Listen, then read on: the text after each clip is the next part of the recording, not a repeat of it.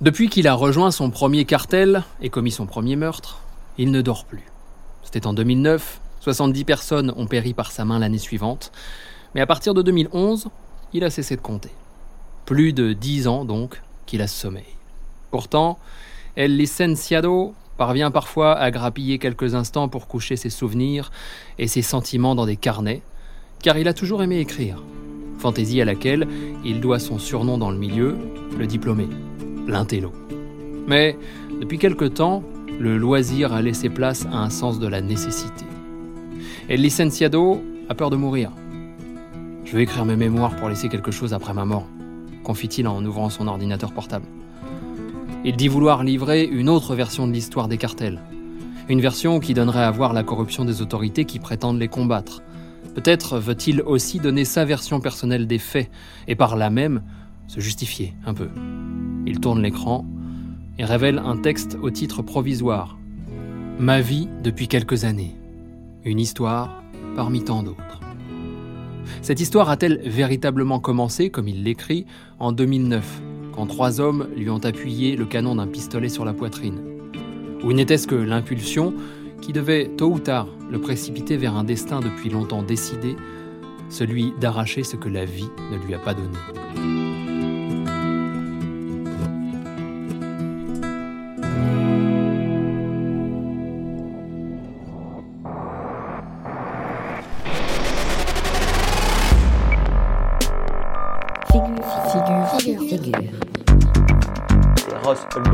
Michel Néré risque pourtant une peine. Damaso López, el licenciado, reforzará la acción penal. Sofiane André, c'est l'un des plus grands trafiquants français. Here we go.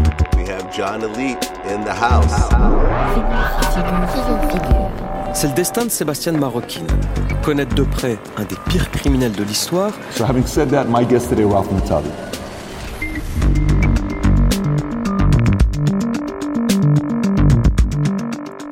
Épisode de Figure, le tout dernier, et pour l'occasion, direction la bouillonnante Chilpancingo, capitale de l'État le plus violent du Mexique, l'État de Guerrero. Depuis Chilpancingo, l'homme que l'on appelle partout en ville El Licenciado dirige les sicarios du cartel du Sud. Depuis des années, le narcotrafic à l'appel et voit ceux qui croisent son chemin, qu'ils soient amis ou ennemis, tomber. Ces temps-ci, alors que le narcotrafic n'a jamais aussi bien payé, la lassitude semble avoir gagné à Licenciado. L'homme voudrait vivre en paix. Nous l'avons rencontré.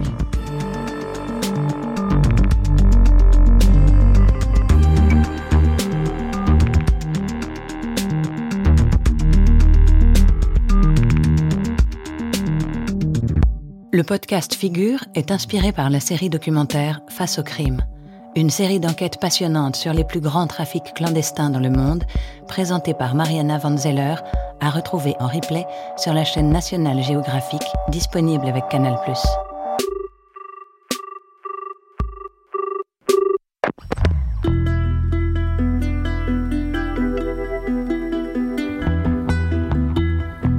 El licenciado n'a jamais voulu exercer de métier en particulier. Il est né de parents pauvres en 1983 dans un village de la Sierra. Son père, enseignant, insiste pour qu'il aille au bout de l'école secondaire. Après quoi, il enchaîne les petits boulots à Chilpancingo. Petit, il voudrait un matelas plus confortable et rêve d'un vélo. Adolescent, il apprécie les vêtements et lorgne sur les belles voitures qui circulent la nuit dans les rues pleines de bruit et de mouvement. Mais il faut bientôt faire une croix sur ses envies. Papa a 17 ans, il doit nourrir son premier enfant. Le guerrero est pauvre, la crise du peso et l'entrée en vigueur de l'ALENA en 1995 ont laminé les opportunités économiques. La criminalité augmente, mais pour l'heure, la violence demeure distante, éloignée du quotidien du plus grand nombre. Il faudra attendre 2004 et une offensive des États dans la région pour qu'El Licenciado entende pour la première fois les mots cartel de la drogue.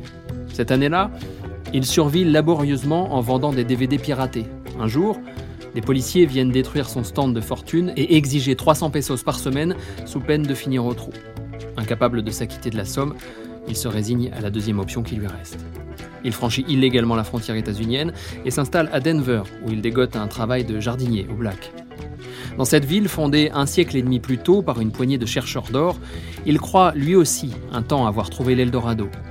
Il déchante en découvrant les conditions misérables dans lesquelles vivent les clandestins, Désabusé et aigri, incapable de joindre les deux bouts, il est finalement expulsé au bout d'un an et se retrouve à la case départ, vendeur à la sauvette dans les rues de Chilpancingo, une police toujours plus avide sur le dos.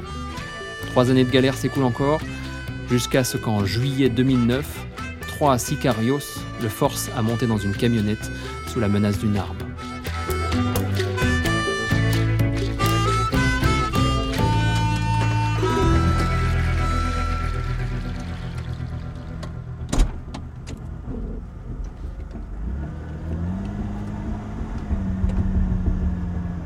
El licenciado est amené dans une planque et roué de coups. Ses ravisseurs lui écrasent la tête contre le sol, le noient presque dans une bassine d'eau, exigent de l'argent, menacent de le tuer. Il se voit déjà mort quand soudain, un téléphone sonne. Au bout du fil, quelqu'un ordonne de le remettre en liberté sur le champ. El licenciado ne reconnaît pas la voix de Z, un ami d'enfance perdu de vue, et qui a pris du galon au sein de Los Rojos, le bras armé du puissant cartel Beltran Leiva au Guerrero. Les tempes en sang, il est reconduit dans la camionnette puis abandonné sur une bretelle d'autoroute. Quand il rentre enfin chez lui, il trouve devant sa porte deux hommes adossés à une luxueuse voiture bleue. T'as besoin de quoi que ce soit, appelle ce numéro. El licenciado a besoin d'argent. Los Rojos lui propose très vite du travail. Je voulais des voitures, l'argent, des maisons, des femmes, explique El licenciado dans sa planque de Chilpancingo. J'ai besoin de montrer que j'ai plus que les autres. Je crois que ça vient de l'enfance. Quand j'étais petit, je voulais faire de belles fêtes, pleines de cadeaux, de gâteaux et d'invités qui poseraient leurs yeux sur moi. Mais j'ai jamais eu de quoi me payer une bouteille d'eau. Je pense qu'on désire toujours adulte ce dont on a manqué enfant. El licenciado a 26 ans quand il intègre Los Rojos.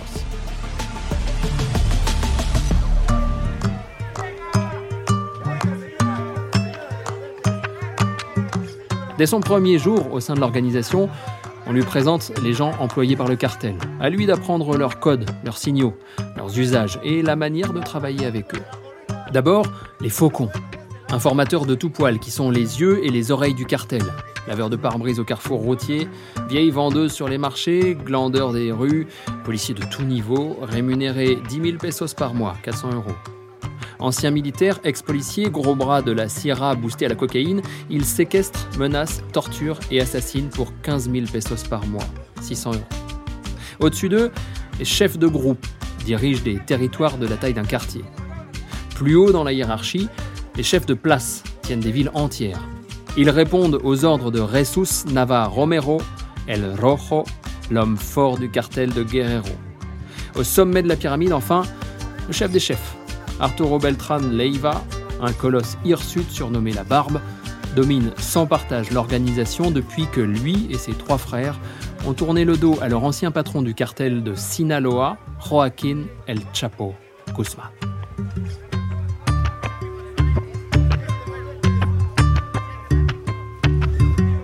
Recruté comme sicario, El Licenciado se voit confier pour mission de veiller sur les planques d'armes et de munitions et est très vite repéré comme un élément intelligent et prometteur. Comme j'étais bon conducteur, on m'a désigné pour être le chauffeur d'un chef de place surnommé le farceur, écrit-il. C'est lui qui m'a tout appris, du déroulement d'un enlèvement à la structure des cartels rivaux. Quand a-t-il tué pour la première fois? Cet épisode n'est pas décrit dans son journal, car il le hante. Sa victime était menottée, c'était une exécution. Membre de cartel rival ou otage malheureux, il ne le dira pas.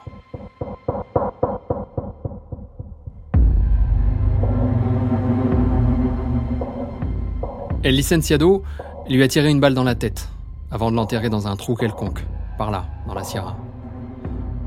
On n'oublie jamais son premier meurtre. T'imagines sa douleur, sa peur, son agonie et le pire, le pourrissement de son corps, les animaux qui viennent le ronger. Il s'interrompt, attrape par les ailes une guêpe posée sur le bord d'un gobelet, la regarde quelques instants se débattre entre son pouce et son index, et l'écrase, lentement.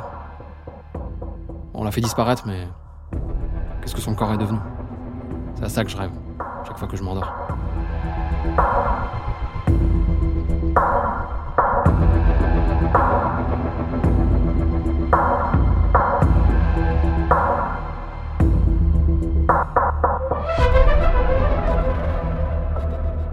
Mais sur le moment, El Licenciado n'a pas le loisir de s'apesantir sur ses états d'âme. À la disposition du chef de groupe à n'importe quelle heure du jour ou de la nuit, il carbure la cocaïne et enchaîne les missions comme une machine. Interdiction de dormir ailleurs que dans l'une ou l'autre des planques du cartel, où les sicarios s'entassent à 4 ou 6 par chambre sur des tapis de sol pour quelques rares heures de sommeil avant de repartir, extorquer, kidnapper, tuer, torturer ou mutiler. La plupart de ses collègues sont des jeunes hommes de 20 ans que l'absence de sommeil, l'alcool et la drogue ont insensibilisés à l'ultraviolence de leurs actes. Quand bien même leur conscience viendrait les tourmenter, ce ne serait de toute façon pas pour longtemps. Depuis un an maintenant, le cartel Beltran Leiva est en guerre totale contre le cartel du Sinaloa. Les fusillades sont quotidiennes, rares sont les sicarios à survivre à leur première année dans le métier.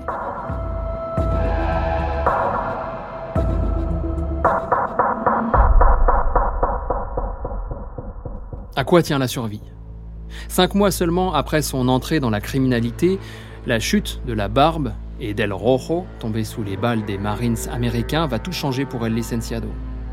Dès l'annonce de la disparition des chefs du cartel, les organisations rivales se lancent à la conquête du Guerrero pour faire main basse sur le territoire des Rojos, ses ports lucratifs, ses routes de la cocaïne.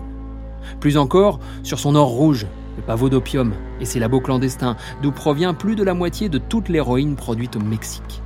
El Licenciado bute à tour de bras, en moyenne un meurtre tous les cinq jours, et manque plus d'une fois de tomber sous les balles des Cetas. Mais le danger ne vient pas que de l'extérieur. C'est la mort d'El Rojo qui a déclenché la fragmentation de la criminalité dans la région, écrit-il. Dans tout le Guerrero, chaque ville a vu apparaître des organisations indépendantes ou alliées à nos rivaux. La compétition était d'une brutalité folle, nos tueurs et nos chefs de groupe tombaient les uns après les autres. Alors, pour combler les besoins, on m'a offert une promotion. Après un an en tant que sicario, El Licenciado passe chef de groupe. Avant, euh, je tuais, j'enlevais, je torturais, raconte-t-il. Tout à coup, j'ai eu 60 hommes qui me donnaient du si señor. À lui désormais de commander les sicarios.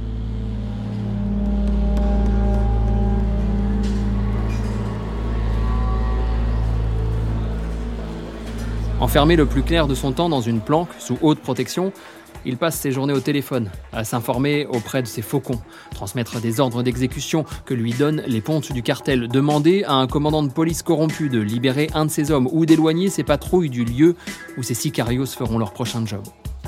L'espérance de vie de ses subordonnés? Six mois en moyenne, avant de finir flingué ou incarcéré. Mais El Licenciado n'a pas à se fouler pour renouveler ses rangs. Pauvre, biberonné à la narcoculture, les jeunes du Guerrero rêvent de devenir sicarios. Plus ils sont jeunes, plus ils sont tarés. Ils rêvent de pouvoir et d'argent. Ils voient leurs amis s'acheter des voitures de luxe et ils espèrent devenir comme eux. Ils ignorent combien la vie d'un sicario est merdique en réalité. Moins bien payés qu'un maître d'école, les tueurs sont souvent tentés de faire leur coup en douce, dans le dos du cartel. Ceux qui ont le malheur de se faire gauler découvrent qu'El Licenciado est encore plus impitoyable avec les siens qu'avec ses ennemis. Le tarif habituel? Passage à tabac, séance de torture, balle dans la tête. Je tiens mes hommes par la terreur, assume-t-il. Si je suis négligent, ils le seront aussi, et nos ennemis en profiteront. Tout aussi important pour le fonctionnement du cartel, El Licenciado se retrouve en charge de verser les mordidas, les pots de vin, aux officiels corrompus. Le barème est fixe, à chaque fonction correspond une rémunération mensuelle précise. 10 000 pesos pour un policier municipal, 25 000 pour un policier régional, jusqu'à 100 000 pour un commandant de la police fédérale ou un substitut du procureur du Guerrero. Mais les relations avec les autorités ne se limitent pas au dessous de table. Les liens avec les partis politiques jouent également un rôle crucial, et chaque nouvelle élection présente l'opportunité pour un nouveau cartel de s'imposer. La campagne pour le poste de gouverneur du Guerrero bat justement son plein quand El Licenciado devient chef de groupe en 2010. Notre intérêt était qu'André Aguirre l'emporte contre Manuel Añor, qui était soutenu par le cartel de la familia Michoacana, se souvient-il. Les affrontements s'intensifient à l'approche de l'élection. Ils culminent le 12 décembre 2010, à un mois du scrutin. Ce jour-là, on a profité des célébrations de Notre-Dame de Guadalupe pour lancer un raid contre la familia. On a démembré tous ceux qui nous sont tombés sous la main. La fin de la journée, il avait des bras et des jambes tout le long de la route qui relie Chilpancingo et Iguala. Le 30 janvier 2011, Angel Aguirre est proclamé vainqueur des élections. Avec sa promotion, El Licenciado atteint enfin son but. Il quitte pour de bon le monde des crèves la faim. Son nouveau salaire fixe augmente, les extras sont considérables. Sa famille n'a plus besoin de rien. Alors, il en couvre chaque membre de cadeaux, collectionne les belles voitures, les belles soirées et les conquêtes. Dans les hôtels où il descend, il croise à la piscine des stars de la chanson et des vedettes de la télé. Un jour de l'année 2011, alors qu'il séjourne en bord de mer, il a un coup de cœur pour la Fiesta Americana, gigantesque 4 étoiles dont les suites luxueuses dominent les eaux céruléennes de la baie d'Acapulco. Quelques semaines après la fin de ses vacances, il revient dans la station balnéaire portant avec lui une mallette de cash. Deux ans plus tôt, El Licenciado était encore vendeur à la sauvette dans les rues de Chilpancingo. Le voilà désormais associé d'un des plus prestigieux palaces de la côte pacifique. Ce seront hélas ses dernières vacances car la crise que traverse le cartel de Los Rojos ne lui laisse bientôt plus le moindre instant de répit. À partir de ce moment, la valse des chefs à la tête de l'organisation est devenue si rapide qu'on s'est surnommé nous-mêmes le cartel des trahisons, confie-t-il.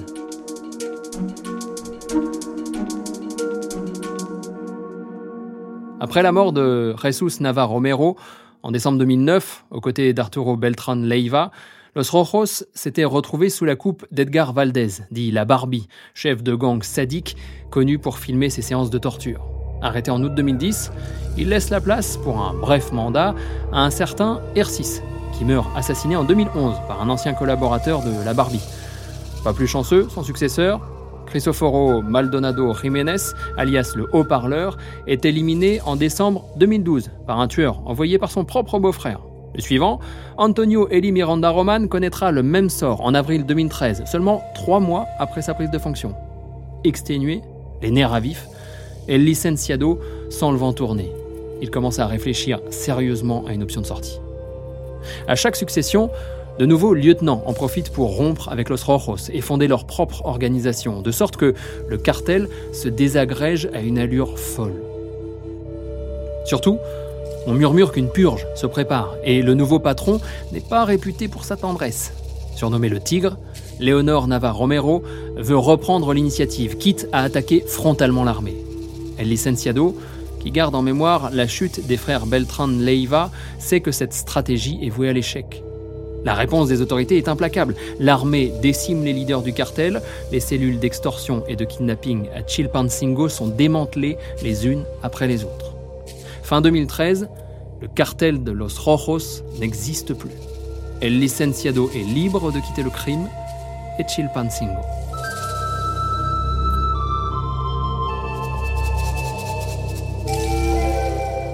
En 2015, cela fait deux ans déjà qu'El Licenciado a plaqué sa vie de narcotrafiquant pour se réinventer en paisible commerçant à Tierra Colorada, une modeste bourgade aux environs charmants, levée au creux de la Sierra. Ici, il a acheté une grande maison avec un vaste terrain où peuvent jouer ses enfants. Dans un coin de la parcelle, des poulets gambadent librement. Il a même ouvert un petit magasin, surtout histoire de s'occuper car il a de quoi voir venir. Les premiers jours après être sorti de l'organisation, il se sent comme en congé et dort de tout son soul, libéré de la pression et des menaces de mort. Mais au bout de quelques semaines, la vie du cartel commence à lui manquer. D'autant plus qu'il continue de recevoir des nouvelles de Chilpancingo.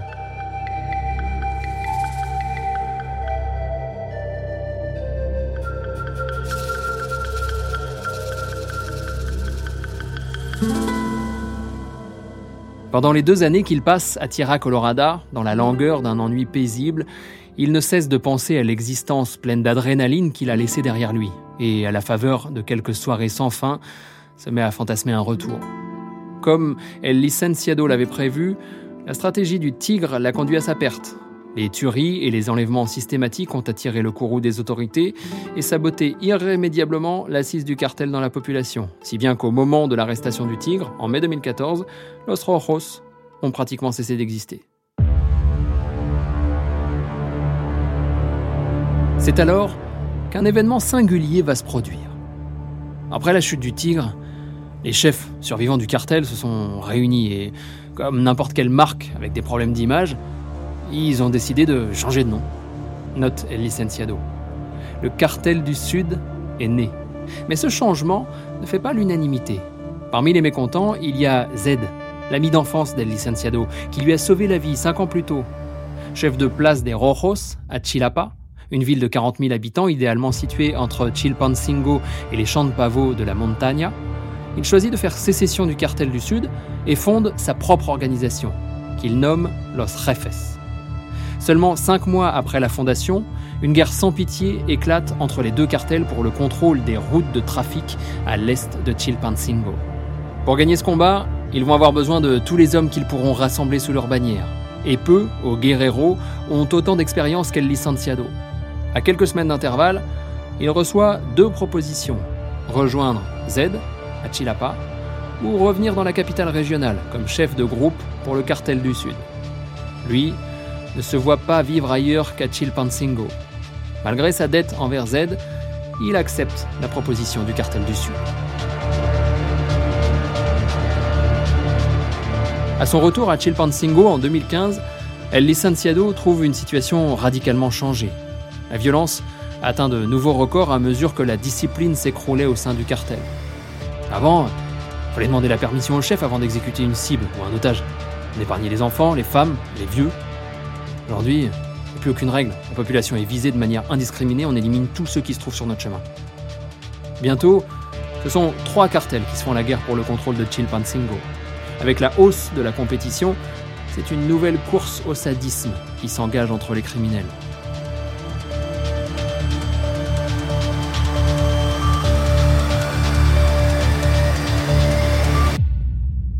Face au turnover, on s'est mis à recruter des sicarios de plus en plus jeunes. On engage désormais des gosses de 17 ans, parfois 15, des gamins sans conscience ni retenue, et encore moins d'esprit critique. On peut leur faire croire ce qu'on veut, par exemple que le propriétaire de telle boutique doit mourir parce que c'est un violeur ou un bourreau d'enfants, les savoir. On les manipule comme on veut.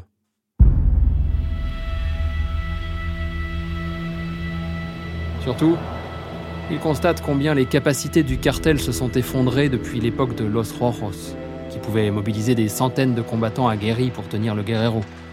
En comparaison, le cartel du Sud fait peine à voir. Avec sa soixantaine de sicarios et son territoire réduit à peau de chagrin, plusieurs quartiers de Chilpancingo, quelques villes de taille moyenne et des portions de la Sierra au nord-ouest, où l'accès aux champs de pavots se fait toujours plus compliqué. Enhardi par l'affaiblissement des groupes criminels, il arrive désormais que les citoyens du Guerrero prennent les armes pour s'occuper eux-mêmes des bandes de trafiquants, comme à San Miguel Totolapan, où ils ont séquestré la mère du chef des Tequilleros. C'est dire si les temps changent. El Licenciado ne pensait pas regretter un jour l'époque où le tigre avait les moyens de se mesurer à l'armée.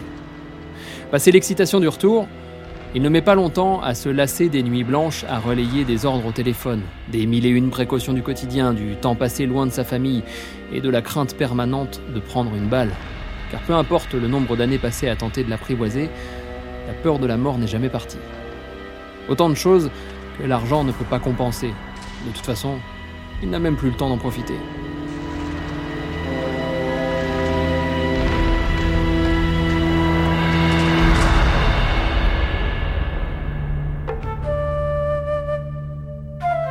À peine revenu à Chilpancingo, il a liquidé ses parts dans l'hôtel Fiesta Americana. Sa seule obsession désormais est d'atteindre les quotas de revenus fixés par ses patrons et d'une certaine manière par les autorités. Et pour El Licenciado, le problème est devenu d'autant plus pressant que les revenus liés au trafic d'héroïne sont en chute libre, du fait de la concurrence des opioïdes de synthèse comme le fentanyl sur le marché nord-américain. Bah, l'explosion de violence qu'on observe actuellement est directement liée à la baisse du prix de vente de l'héroïne. Avec la drogue, nos marches sont devenues insignifiantes. C'est pour ça qu'on doit tout miser sur les enlèvements, on n'a pas le choix. Du coup, les enlèvements peuvent tomber sur n'importe qui maintenant. Ceux qui ne peuvent pas réunir la somme demandée sont exécutés et démembrés. Si on faisait pas ça, on serait plus crédible. Les gens ne paieraient plus les rançons, alors faut qu'on tue. Pour nous, c'est une question de survie. C'est une période de vache maigre. Faut bien vivre.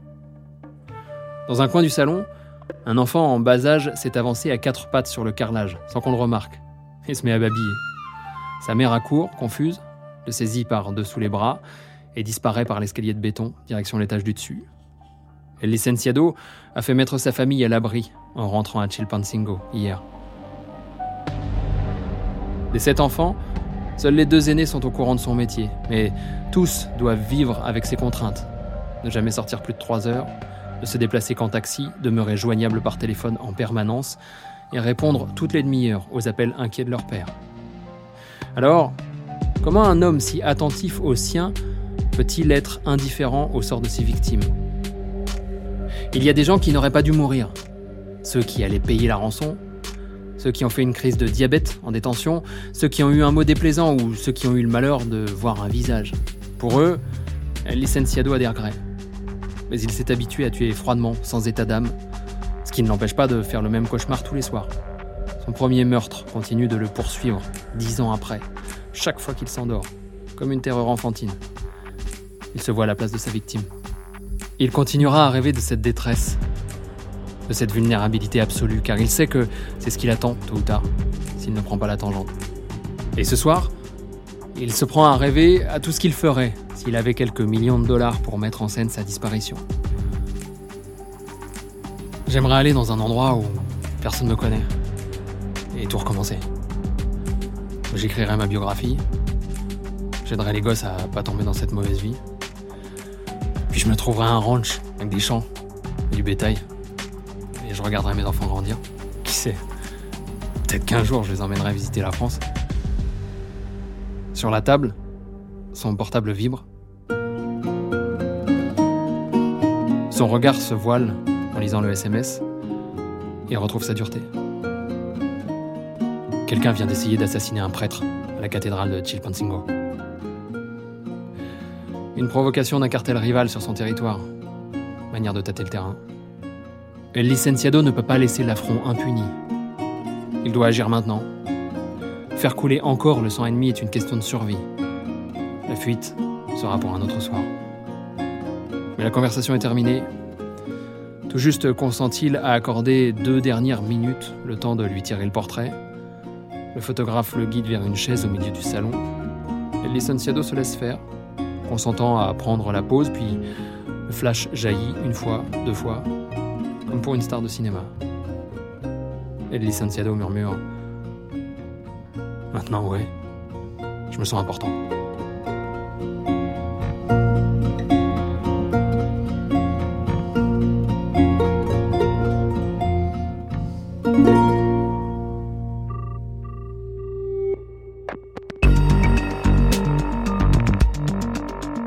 Vous avez tremblé avec cette nouvelle figure? Dites-vous que ce n'est rien comparé à ce qui vous attend avec celle rencontrée par Mariana Van Zeller dans la série documentaire Face au crime. Une série à retrouver en replay sur la chaîne nationale géographique disponible avec Canal ⁇